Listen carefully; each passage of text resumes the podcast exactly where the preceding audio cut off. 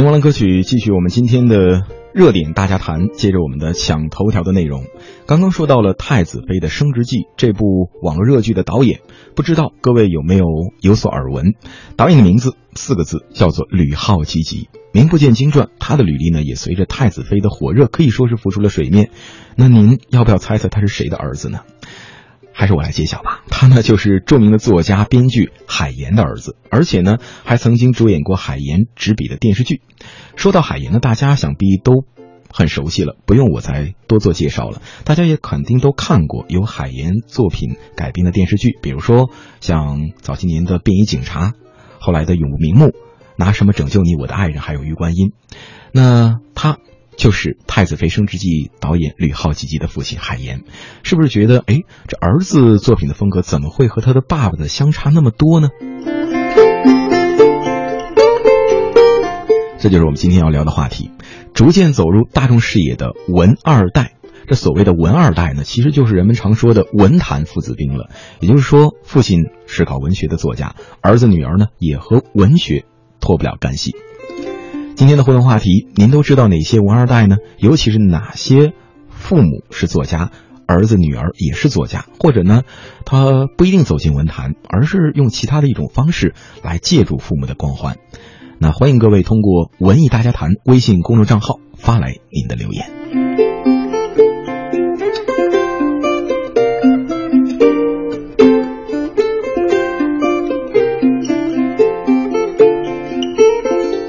咱们接着来说说这部网络热剧《太子妃升职记》的导演。其实呢，还有一段您也许不曾了解的过去。吕浩吉吉出生在一九八零年，曾经是一门一名演员。也许啊，部分的观众还会记得，海岩的儿子零二年的时候在警匪剧《重案六组二》当中出道了。零八年的时候呢，由海岩的同名小说《舞者》改编的电视剧当中，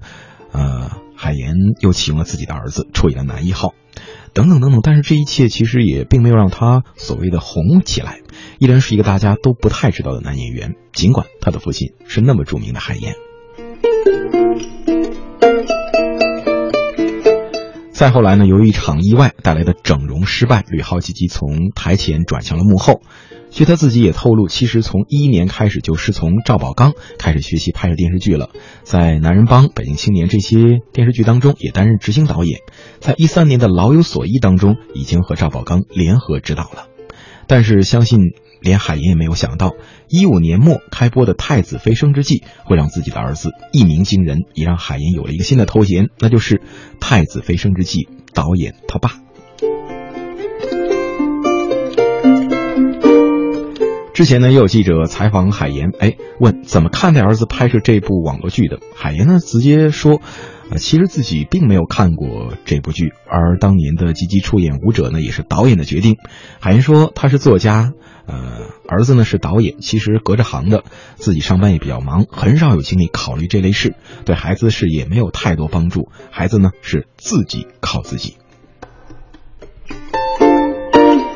既然自己就是著名的作家兼编剧，儿子如今又成了导演，那是不是考虑海岩剧以后也由吕浩基基来指导呢？对此啊，海岩表示自己从来没有想过，要看基基的意愿和投资方的意见。那海岩也认为，作为一个父亲呢，自己对孩子在艺术道路上的唯一帮助，大概就是两代人在日常生活中长期的进行一些，比如说思想文化方面的交流啊，这可能对孩子在艺术感觉还有审美意识上的成长多少。会有那么一些影响。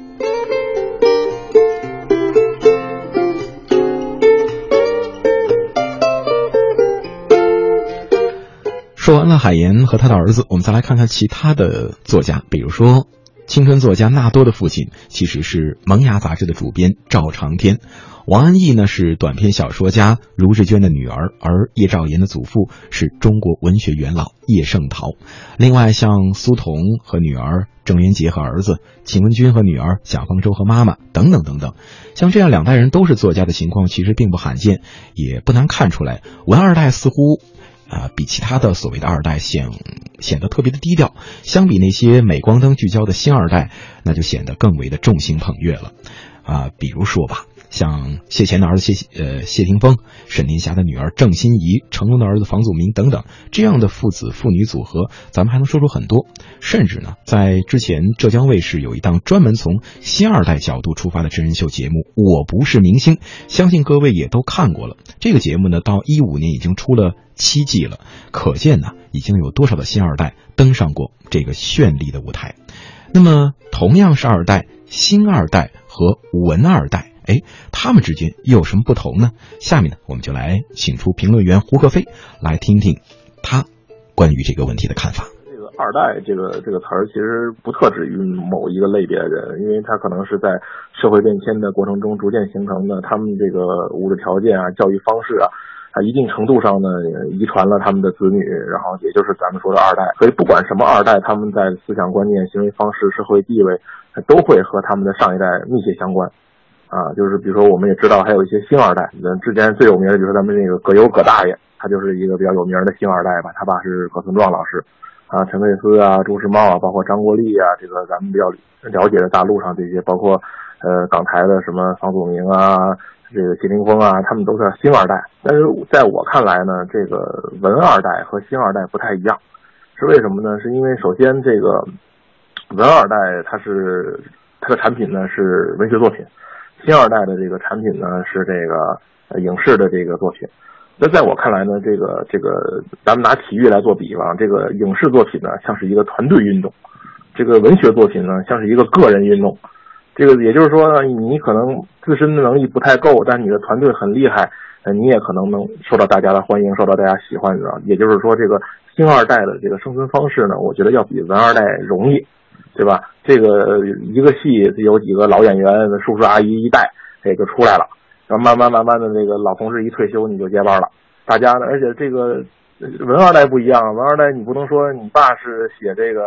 呃《三国演义》的，你写一《三国演义》后传。那肯定是没办法，这个不不可能的，是吧？这个你也不可能成名，而且是这样，而且我就觉得是这样，而且同时呢，这个现在的这个咱们现在这种一个呃社会的方式和这个大家的消费模式里面呢，这个影视产品的这个消费的呢还是比较主流的。我的意思也就是说呢，呃，你你演一个什么东西，即便它不水平不怎么高，还是有人买，还是有人看。你经常能看到这个电影院里面一个很一般的电影，它可能几个亿的票房。但是在出版图书这个领域里，你是什么？你是文一代可能都卖不出去，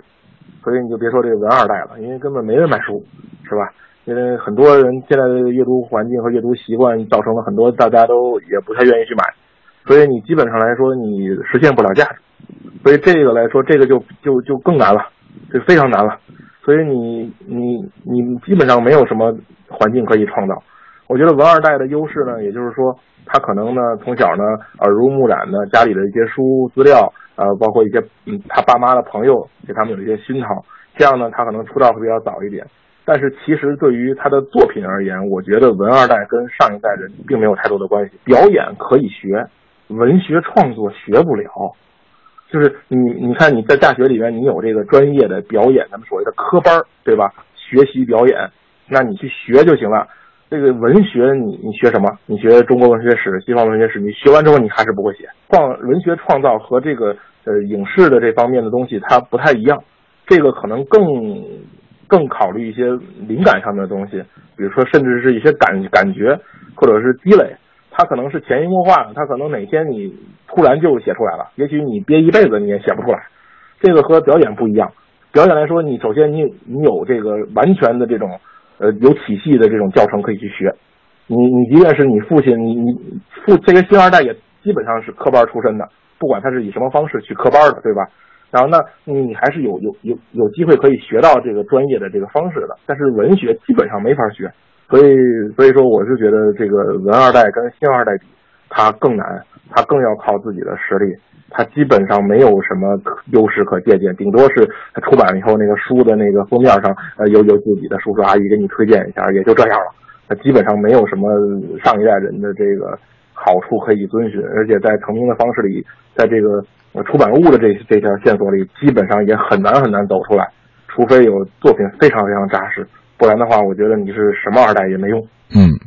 其实可以听出来啊，胡克飞觉得除了从小的耳濡目染的影响，在作品创作这一方面，文二代呢可能，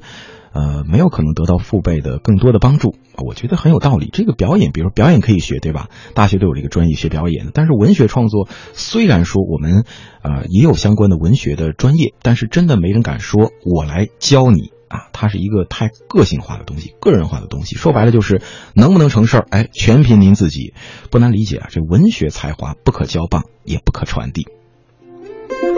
所以说，除了吕浩、吉迪、吉吉呢，咱们再来介绍几位其他的文二代吧。比如说，著名的作家余华的儿子余海果，最近呢，他正在筹拍改编自余华小说的同名电影《许三观卖血记》。著名作家刘震云的女儿呢，刘雨林执导改编的刘震云的小说同名电影《一句顶一万句》已经杀青了。另外，像大家会比较熟悉一点的迪安，郭敬明旗下的八零后的青春文学美女作家，其实也是文二代。他的父亲李锐呢，得过赵树理文学奖，还有法国文学和艺术骑士勋章。呃，像呃。蒋韵是山西省女作家协会的会长。两年前呢，呃，夫妻二人还合著了《人间重述白蛇传》，还有苏童的《婢奴》，阿来的《格萨尔王》一样，属于英国重述神话写作计划当中的一项了。那我们知道，新二代呢？借着父母的提携进入娱乐圈很多了啊，五二代当中可以可以看到把目光瞄准了父辈作品改编成电影作品进行再再创作，也有呢一心想摆脱这个父母的光环，希望大家更注重自己作品的，比如说我们刚刚提到的迪安，哎，这个小姑娘在接受记者采访的时候呢，就频繁的说不想谈父母对自己的影响。迪安呢，原名叫做李迪安，发表的第一篇小说时，他就去掉了李，来表示这是自己独立的创作，就和自己的父亲李瑞是没有关系的。好了，今天节目的上半时段就先到这儿。